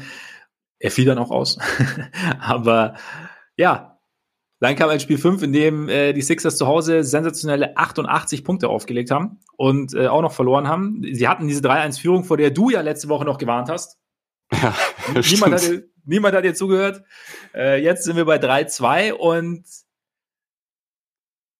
die große Frage ist jetzt halt wieder, ich meine, Embiid für mich keine, also als ich das gelesen habe, ich so, uh, okay, weil wir haben letzte Woche auch gesagt, das große Ding ist halt einfach, dass, dass die, die Raptors jetzt nicht die ganz große Antwort auf Embiid haben. Ich finde, sie haben sich schon auch so ein bisschen besser darauf eingestellt, äh, auf alles, so ja. im Laufe der Serie. Ähm, sowohl offensiv als auch defensiv.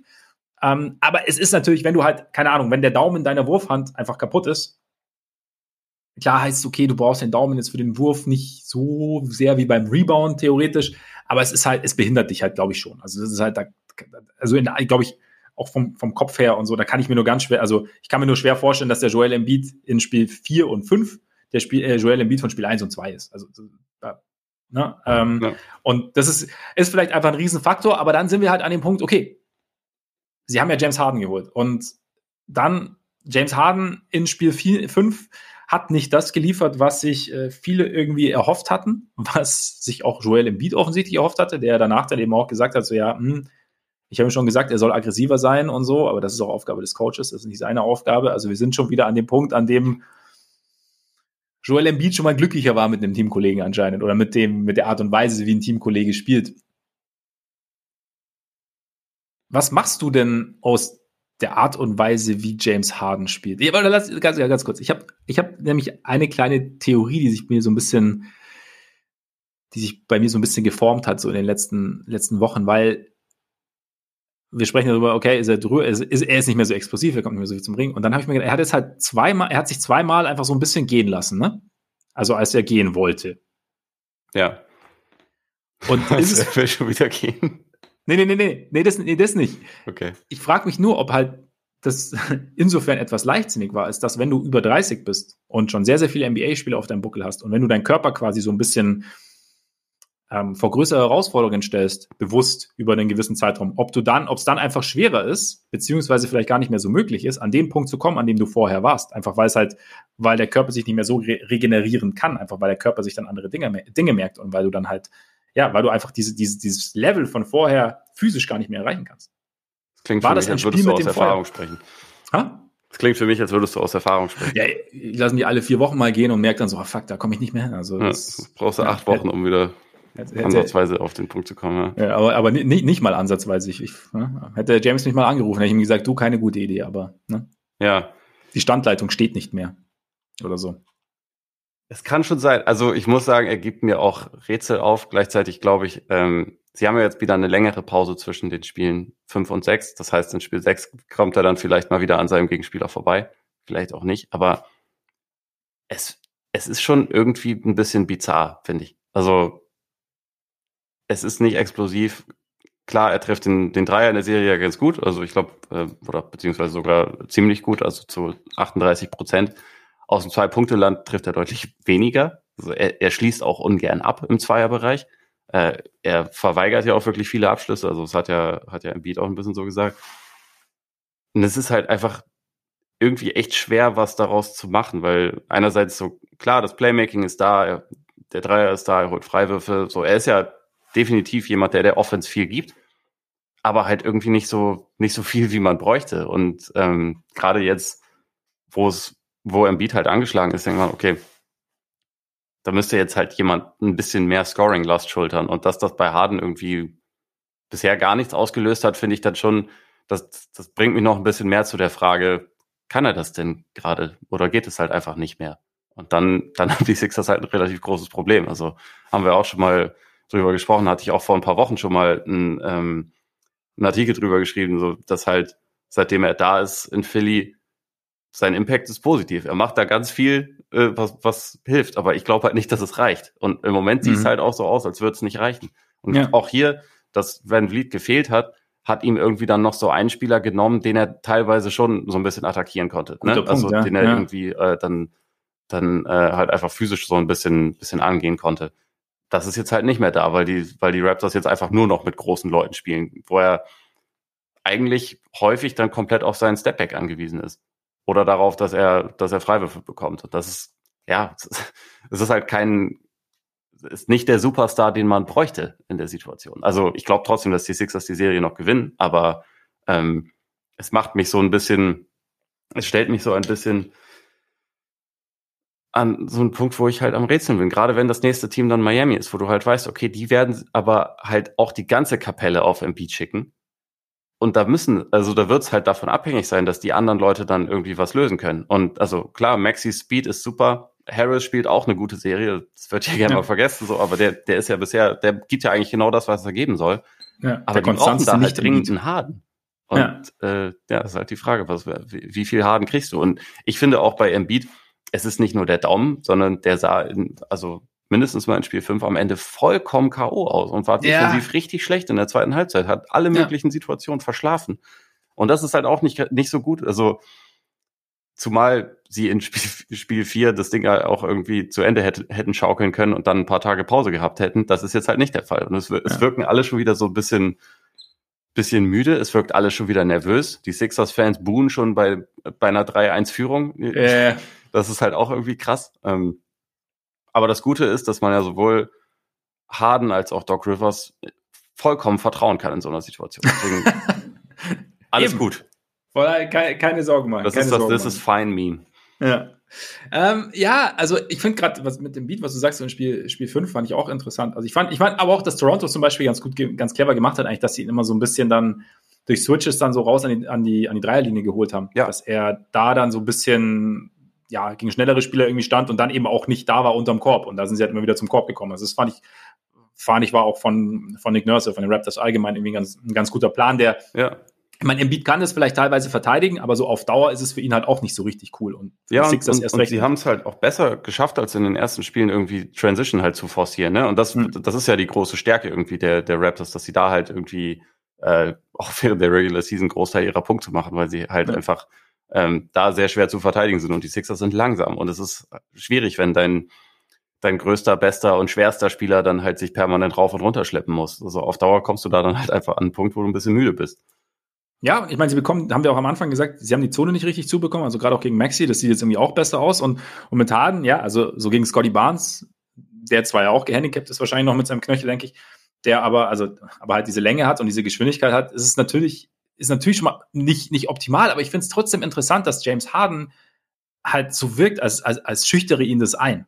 Mhm. So ein bisschen. Weil eigentlich, also, keine Ahnung, äh, Houston James Harden, ja, auch diese Playoff-Geschichte, ich weiß, aber er hat ja grundsätzlich schon einfach sein Ding durchgezogen. Und jetzt war es auch so, es gab dann auch mal eine Szene, in der war er dann eigentlich so oben an der Birne mehr oder weniger vorbei schon an, an, an Barnes und hat dann aber trotzdem den, den Stepback-Dreier genommen und dadurch irgendwie Barnes, also er hat ihn jetzt nicht komplett geschlagen gehabt, aber sah so aus, als käme er vorbei, sagen wir es mal so. Mhm. Und Barnes dann wieder mehr zurück ins Play geholt und hat dann einen Contested Stepback-Dreier genommen und nicht getroffen. Und ja, es ist interessant, wie du sagst, dass er halt Würfe irgendwie verweigert. Er wirkt halt irgendwie nicht sicher in seinem, in seinem Spiel. Irgendwie keine Ahnung, ich kann es gar, nicht, gar nicht so richtig beschreiben. Also es wirkt so, ja, vielleicht so, als, als, als, als könne er nicht das machen, was, was er normaler, was, was er gewohnt ist, was er gerne machen würde und ist deshalb halt irgendwie so ein bisschen mh, hm, zurückhaltend. Ich habe mir dann nur gedacht, ich meine, was halt, vielleicht kann er gerade nicht der explosive Scorer sein, einfach weil er gegen diese Länge der Raptors nicht, nicht so gut zu seinen Abschlüssen kommt, in Ringnähe aus dem Zweierland, weil ihm das so ein bisschen genommen wird. Was ich mir gedacht habe, er könnte dann, trotzdem als Playmaker ja ein bisschen mehr Druck ausüben auf die Defense. Weißt du, wie ich meine? Also trotzdem versuchen halt Richtung Zone wenigstens zu kommen und da Spieler auf sich zu ziehen. Und trotzdem, und halt, ich finde manchmal schon, dass es halt irgendwie so ein bisschen, ja, viel, viel dribbeln und dann schnell den Ball irgendwie weiterpassen oder halt zwei Schritte gehen den Ball weiterpassen. Einfach ein bisschen, mit ein bisschen mehr Nachdruck spielen sozusagen. Auch wenn das Ziel nicht das Scoring ist. Weißt du, wie ich meine? Ich weiß schon, was du meinst, wobei ich finde, dass, dass, dass er das teilweise schon macht. Also, teilweise macht es, ja, ja. Aber es könnte mehr sein und es gibt, es übt natürlich dann auch nochmal einen anderen Druck aus, wenn du, äh, wenn die Leute auch wissen, okay, vielleicht scoret der auch sonst und äh, also, Oder auch was ich, ganz kurz, was ich letzte ja. Woche gesagt habe, schneller in seine Aktionen kommen. Also mhm. er hat halt, wenn er, wenn er scoret, dann hat er halt diese äh, Through the Legs Dribblings und so und, und, und, und wartet so ein bisschen auf Sterbe, einfach schnell, also einfach schneller in die Aktion kommen und dadurch halt wie gesagt, mehr Druck auf die Defense ausüben. Ja, ja es ist, äh, es ist komisch. Man kann sich ein ganz kleines bisschen Sorgen machen. Also, wie gesagt, ich glaube immer noch, dass sie die Serie gewinnen werden, aber ähm, wenn irgendein Team in der Lage ist, einen 3-0-Vorsprung zu verspielen, dann sind es wahrscheinlich die Sixers. Also, wer weiß. Aber Passiert. vielleicht auch noch ganz kurz, weil wir, damit wir jetzt nicht nur über sie reden. Siakam über die letzten Spiele saugut, muss man sagen. Ja. Also räumt mittlerweile irgendwie auch so sehr viele Zweifel daran aus, ob das jetzt so ein Nummer eins äh, Nummer eins Scoring-Option sein kann. Also auch besser, als ich das, als ich das irgendwie hab kommen sehen, gerade in so einem Playoff-Szenario. Ich finde, die, die Raptors schaffen es jetzt halt, also über die ersten Spiele hat es ja teilweise einfach, konnte man ihn rausnehmen, weil Embiid ihn dann teilweise einfach verteidigt hat. Ne? Und da, da ist es ihm dann sehr schwer gefallen, irgendwie seine, seine Stärken einzusetzen. Und jetzt über die letzten Spiele haben sie es irgendwie sehr gut geschafft, dass Embiid halt defensiv bewegt wird und weggezogen mhm. wird und sich als Jakob dann andere Matchups teilweise aussuchen kann und attackieren kann. Und irgendwie, also es wirkt jetzt halt viel mehr so, als würde er sich wohlfühlen, offensiv. Ja. Und ähm, da bin ich halt mal gespannt, wie die, wie die Sixers das jetzt wieder kontern wollen. Ähm, aber auch, auch da irgendwie wirkte es fast so, als, als, würd, als würde es so ein bisschen ja, helfen ist schwer, äh, ist, ist ein bisschen hart, weil ich meine, Van Vliet ist ja schon ein sehr guter Spieler und sehr guter Schütze und so, aber als würde es so offensiv, offensiv wie defensiv alles so ein bisschen vereinfachen, gerade bei den Raptors. Aber es hat sicherlich auch viel damit zu tun, wie es, äh, was auf der Gegenseite gerade so ein bisschen auseinanderfällt. ja, also ich meine, ich meine, was du sagst, was die Raptors halt, also Siakam sowieso, und ich meine, das ist ja auch so das Schöne an den Playoffs im Endeffekt, dass man sich ja, du hast ja eine lange Serie und am Anfang hat tut sich Siakam wahnsinnig schwer gegen Embiid, aber fühlt sich so langsam rein in die Serie und findet irgendwie trotzdem Wege und Möglichkeiten, dann eben der Serie immer mehr seinen Stempel irgendwie aufzudrücken. Und, und ich finde auch, dass, dass Toronto eigentlich, also generell als Team einfach viel besser die, die, die Sixers Defense attackiert und in Bewegung bringt. Und die Sixers reagieren da nicht, also nicht immer optimal. Ne? Die Rotationen sitzen immer nicht so. Also ich fand jetzt auch in Spiel 5 waren relativ oft irgendwie schützenfrei draußen. Ja. Ähm, auch hier sieht Harden nicht so richtig geil aus, muss man sagen. Und auch Embiid ja. halt teilweise nicht, wie gesagt. Ja. Diese teilweise ist, merkst du ihm die Müdigkeit halt echt an. Ja, ich meine, er, er, muss halt viel schultern. Und bei Harden, ja, halt, ich meine, war ja, er war jetzt noch nie der, der große äh, Defensiv-Rotierer. Also von daher ist es, ja, je mehr sie ihn halt im, und da, ja, ist natürlich Coaching und so und, und hat, sie haben halt da auch schon irgendwie auch Spieler, die das, die das können eigentlich. Auch wenn sie nicht die, die riesen Offense haben. Ähm, du gehst trotzdem davon aus, dass Phillies macht, hast du ja gesagt. Ich, ich glaub's schon. Also es wäre schon, wär schon krass, wenn sie es verzocken. Aber ja. Unmöglich ist es nicht. Unmöglich ist es nicht. Wir, wir sind gespannt. Bleibt uns, bleiben uns noch die Suns. Ja. Und natürlich, und natürlich der Pelikan. Überraschend interessante Serie. Ist es. Überraschend interessante Serie. Was sicherlich teilweise damit zusammenhängt, dass Devin Booker raus ist. Also da haben wir auch am Montag kurz drüber gesprochen. Ähm, er nimmt ihn so ein bisschen, ja, diese Exit-Strategie in der Offense, wenn mal das System nicht so richtig, nicht richtig funktioniert, beziehungsweise nicht er nimmt sie, aber sein Fehlen nimmt es ihnen. Es stand 2-2. José Alvarado ging Chris Paul ordentlich auf den Sack. Acht Sekunden äh, Violation erzwungen. Brandon Ingram, vielleicht der beste Scorer dieser Serie bis dahin, bis Spiel 5. Ähm, ich glaube, ich glaub, er und, und, und äh, McCollum waren sogar das beste Scoring-Duo der Playoffs bis ja. Spiel 5. Und dann zurück nach Phoenix und du hattest ja am Montag so ein bisschen gesagt, so, ja, hoffst du ein bisschen, dass die Aiden ein bisschen mehr einbinden, dass Aiden noch ein bisschen, ein bisschen mehr dominiert. Hat er ganz gut gemacht, oder? Ich, ja, ähm, es ist irgendwie, finde ich, in der ganzen Serie so, dass ähm, er über, über Phasen der Spiele halt sehr, sehr, sehr doll eingebunden ja. wird. Gerade so ja. über die ersten zwei, manchmal Am auch Anfang drei Viertel, ne? siehst ihn halt viel und er hat da, Schuld hat da irgendwie auch teilweise einen Großteil der Offense, also Spiel 5 jetzt im, im, ersten Viertel hat er, glaube ich, die ersten vier oder fünf Würfe genommen seines Teams und hat sie so ein bisschen reingebracht. Und es wird dann irgendwann immer so ein bisschen weniger. Ähm, weil da halt dann irgendwie andere gefragt sind. Und ich meine, wenn, wenn du Paul und Booker hast, dann macht das ja auch Sinn. Ähm, wenn du nur Paul hast, dann würde ich immer denken, gib Aiton noch ein bisschen mehr den Ball. Also einfach, weil, weil die Pelicans nicht so wirklich gute Antworten auf ihn haben, weil er einfach schneller und dynamischer ist als, als Valanciunas. Oder, also, äh, aber ich meine, es hat ja jetzt wieder gut funktioniert und diesmal war es dann halt Mikael Bridges, der am Ende noch ein bisschen, bisschen übernommen hat. Das ist ja, ja. auch jemand, bei dem man äh, sich das denken konnte, dass der, äh, dass der noch etwas mehr Offense auch übernehmen kann, wenn Booker halt raus ist. Ja, aber auch ein bisschen aggressiver ne? und hat halt dann ja einfach ein bisschen, bisschen mehr erzwungen, also im positiven Sinne sozusagen.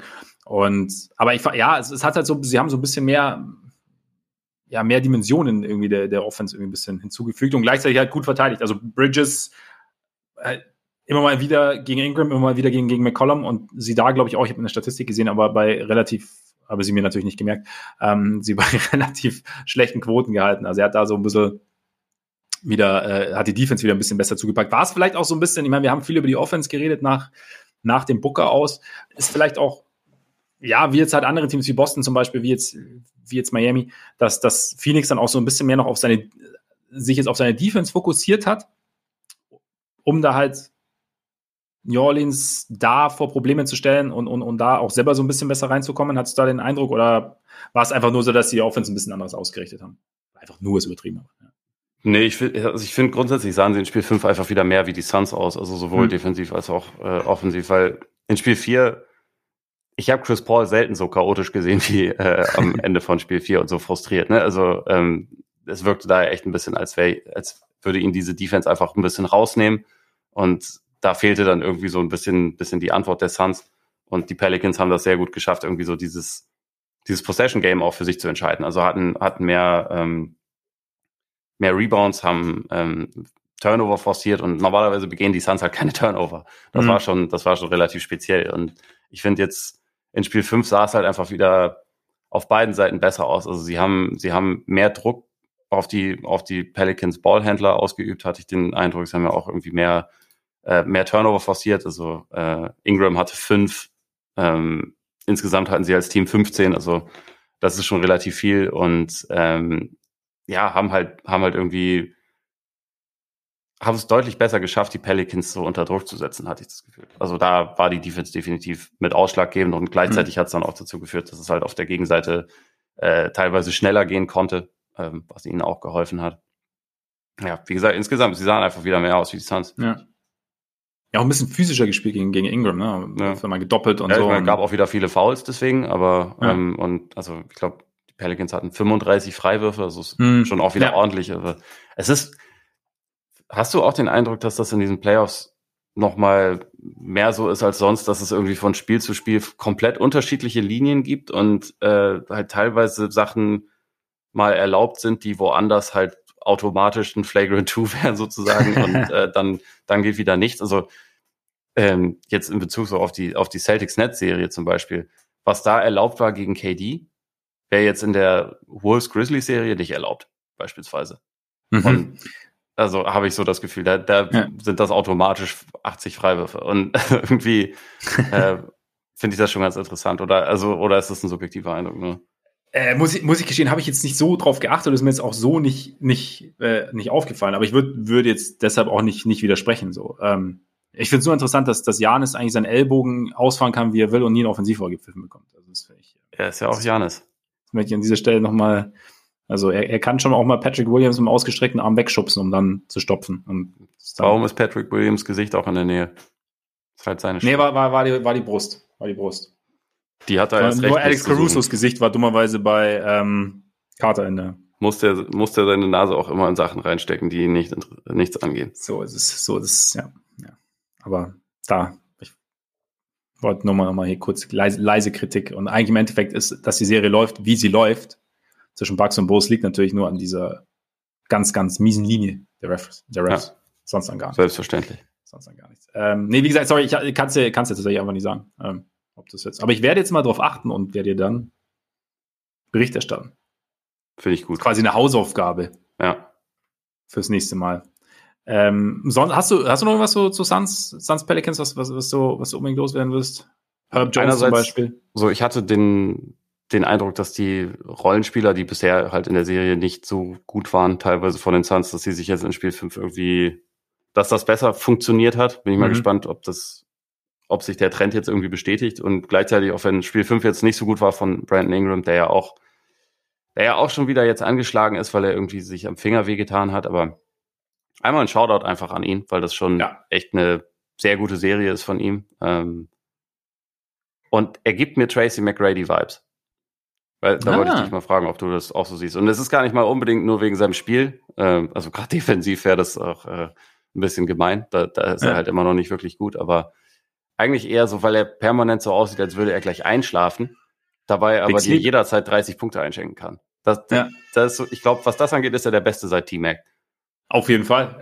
T-Mac war auch Big Sleep, oder? Ja. War es nicht so? Ja. Und äh, Ingram ist ähnlich und er hat auch, also auch sein Bewegungsablauf ist ähnlich smooth, finde ich. Ja. Also, und es ist irgendwie, ich schaue ihm echt gern zu, muss ich sagen. Also der Shoutout ist auf jeden Fall berechtigt und es stimmt schon so ein bisschen. Diese, diese T-Mac-Vibes habe ich nicht drüber nachgedacht, aber jetzt, wo du es so sagst, ein bisschen T-Mac in Kombination mit Wiz Khalifa.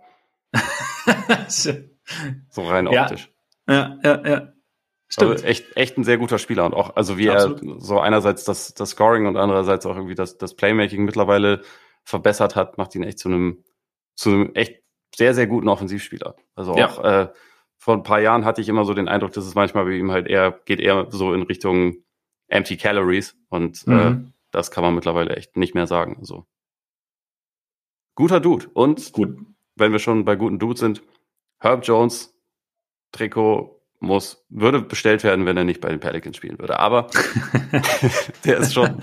Warum? Ein Pelican sind, sind ja, die Pelicans sind einzigartig. Einfach, die sind ein bisschen anonym, sagen wir mal so. Nein, aber es gibt ja auch, äh, es gibt ja schon Herb Jones themed T-Shirts, die mit Pelicans gar nichts zu tun haben, die, wo einfach nur Not on Herb und sein Gesicht irgendwie drauf sind. Sowas, okay. vielleicht, vielleicht braucht's das. Ja, es, es, es könnte sein. Es könnte sein. Herb Jones ist schon, ist schon ziemlich geil. Äh, dürfte wahrscheinlich auch in naher Zukunft in der berühmten Defensive Player of the Year Konversation auftauchen. Ja, wenn er so also mal mindestens, mindestens All-Defensive Team. Äh, ja. Ja. glaube ich, jetzt schon gebucht für nächste Saison. Also McCollum hat es ja so ein bisschen richtig gesagt. Er wäre jetzt schon drin, wenn Leute Pelicans-Spiele gucken würden. ist nicht ganz falsch, also ja. könnte sein. Aber Und, dafür sind ja solche Serien gut, damit du halt auch mal so für alle diesen Durchbruch dann haben kannst. Woran aber auch, wenn die Leute zuschauen, auch McCollum seinen Anteil hat, weil dieser Trade an sich sich ja schon durchaus ausgezahlt hat. Ja, voll. Die Pelicans auch. sind doch eigentlich auch das beste äh, Argument dafür, warum das Play-in-Turnier keine so schlechte Idee ist. Weil ein anderes Team hätte jetzt wahrscheinlich die Suns weniger vor Probleme gestellt. Das ist halt, also die Pelicans waren ja echt im Arsch in dieser Saison. Also sie, ja. ähm, sind sie drei von 3,16 oder so sind sie, glaube ich, gestartet. Oder, oder 3,13. Also auf jeden Fall ganz, ganz Nicht verheerend. gut auf jeden Fall, ja. Und in früheren Situationen hätte das wahrscheinlich relativ schnell zum Abschenken geführt. Sie haben sich halt McCollum ähm, und, und Nance geholt, den ich auch in der Serie echt ziemlich ja. gut finde und der so als, als Backup Switchable Big echt sehr, sehr gut brauchbar ist. Ähm, und haben halt ihre Saison umgedreht und sie haben hat trotzdem irgendwie, glaube ich, nur 36 Spiele insgesamt gewonnen, aber sind jetzt halt irgendwie ein würdiger Gegner. Und das, das finde ich halt ganz cool. Also weil halt ja. dadurch, dass es dann über dieses Play-in läuft, sorgst du halt dafür, dass im Idealfall die, die beiden formstärksten Teams dann in die Playoffs kommen. Und das willst du ja sehen, weil ja, das, dann kann es halt eher äh, dazu kommen, dass es halt in der ersten Runde dann auch noch ja, ein bisschen um was geht, ein bisschen mhm. interessanter ist. Ja, ich meine, im Endeffekt, du belohnst auch so ein bisschen, wenn ein Team halt seine Saison komplett umdreht, so wie es die, wie es die Pelicans gemacht haben. Also einerseits animierst du die Teams natürlich auch dazu, weil es die Möglichkeit gibt, in, ins Play ins Play-in zu kommen. Und weil es ja ab einem gewissen Entwicklungsgrad, glaube ich, auch einfach sinnvoll ist, einfach auch mal zu sagen, wir haben ja schon einen gewissen, ein gewisses Talentlevel im Team und es ist halt diese Erfahrung Playoffs ist durchaus auch schon mal was wert. Und bevor du sagst, wir versuchen jetzt wieder mit einem hohen Draftpick, der ja auch nicht garantiert, dass das alles funktioniert, mit einem hohen Draftpick irgendwie noch mehr Talent irgendwie anzusammeln, das dann aber immer, immer noch kollektiv daran gewöhnt ist, dass du halt nicht in der Postseason spielst oder halt dieses, dieses Spiel nicht kennengelernt hat. Also von daher ergibt es irgendwie Sinn und dann, ja, also Trade hat sich ausgezahlt, Pelicans machen Spaß und schauen wir mal, ob es tatsächlich ein Spiel 7 gibt, was natürlich schon krass wäre. Also, ja. Glaubst du dran? Oder, oder meinst du, die Suns haben jetzt so ein bisschen ihren, ihren Groove gefunden? Oder ich glaube, die Suns lassen sich das nicht nehmen. Äh, ich glaube, sie wissen, also vor allem Chris Paul weiß auch, dass er nicht jünger wird und äh, er nicht zu viel Energie verschwenden darf. Ja. Das wird natürlich nicht leicht. Also wenn, wenn du Jones und dann Alvarado bekommst, dann musst du halt schon auch relativ viel arbeiten und deswegen wird es halt ja. sehr wichtig sein, dass halt gerade auch ein Campaign, gerade auch ein Bridges, gerade auch ein Cam Johnson irgendwie Entlastung bieten. Also weil ja. in Spiel 4 hatte ich echt das Gefühl, sie wissen dann teilweise auch nicht, wohin mit dem Ball und es fehlt halt irgendwie so zusätzliches Ballhandling. So in Spiel 5 sah man dann gelegentlich auch nochmal Holiday mit auf dem Court, damit halt noch jemand Stimmt, ne? dabei ist, der irgendwie das Ganze, ja, vielleicht, also einfach ein bisschen Ballhandling-Pflichten übernehmen kann ja. und so. Und, ja, Bridges hat auch mal einen Ball gebracht, ne? Also, ja. Ja. Und ich nehme an, da werden sie halt den, den Fokus mehr drauf legen und so halt ein bisschen diese, diese ekelhafte Defense von den beiden so ein bisschen, bisschen kontern und dann, glaube ja. ich, sind die Suns souverän genug, das in sechs zu beenden.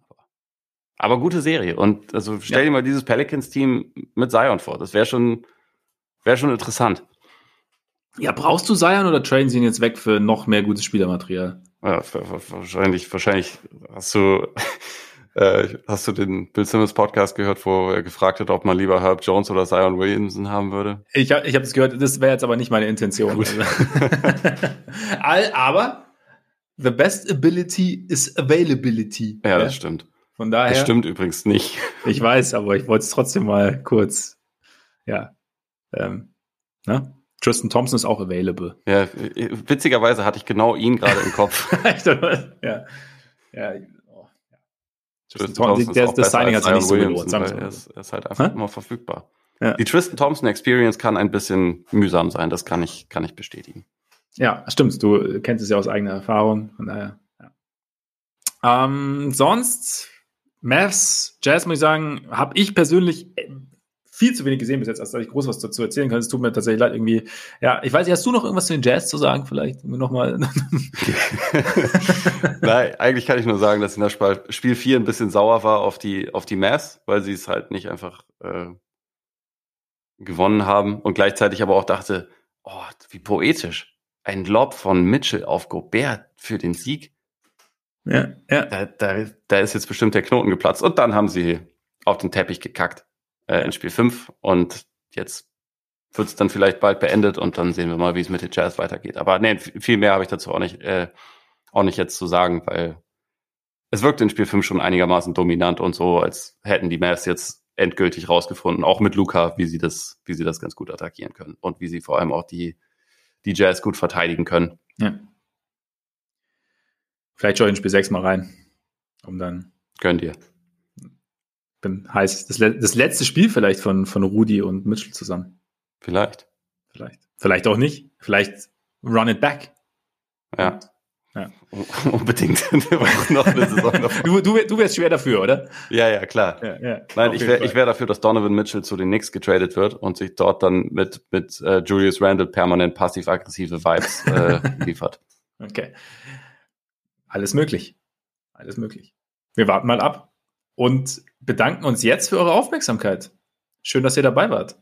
Und äh, fügen natürlich dazu, hinzu, dass solltet ihr uns gerne öfter zuhören wollen und nicht wissen, wo es, wo das geht, gibt's hier die Antwort. Nämlich bei Apple Podcasts. Hinterlasst uns da gerne Rezension, hilft uns ja als Podcast. Ähm, Spotify, Deezer, Amazon Music, Google, wo auch immer ihr Podcasts hört.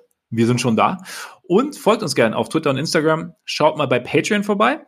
Wie gesagt, gibt es während der Playoffs, sofern wir es hinbekommen, es ist immer eine kleine Variable, gibt es bei uns immer, aber wir sind höchst motiviert, gibt es da extra Content. Und äh, jetzt würde ich sagen, genießt euren Tag, euren Abend, eure Morgen, genießt die Playoffs und bis bald hoffentlich. Reingehauen. Reingehauen.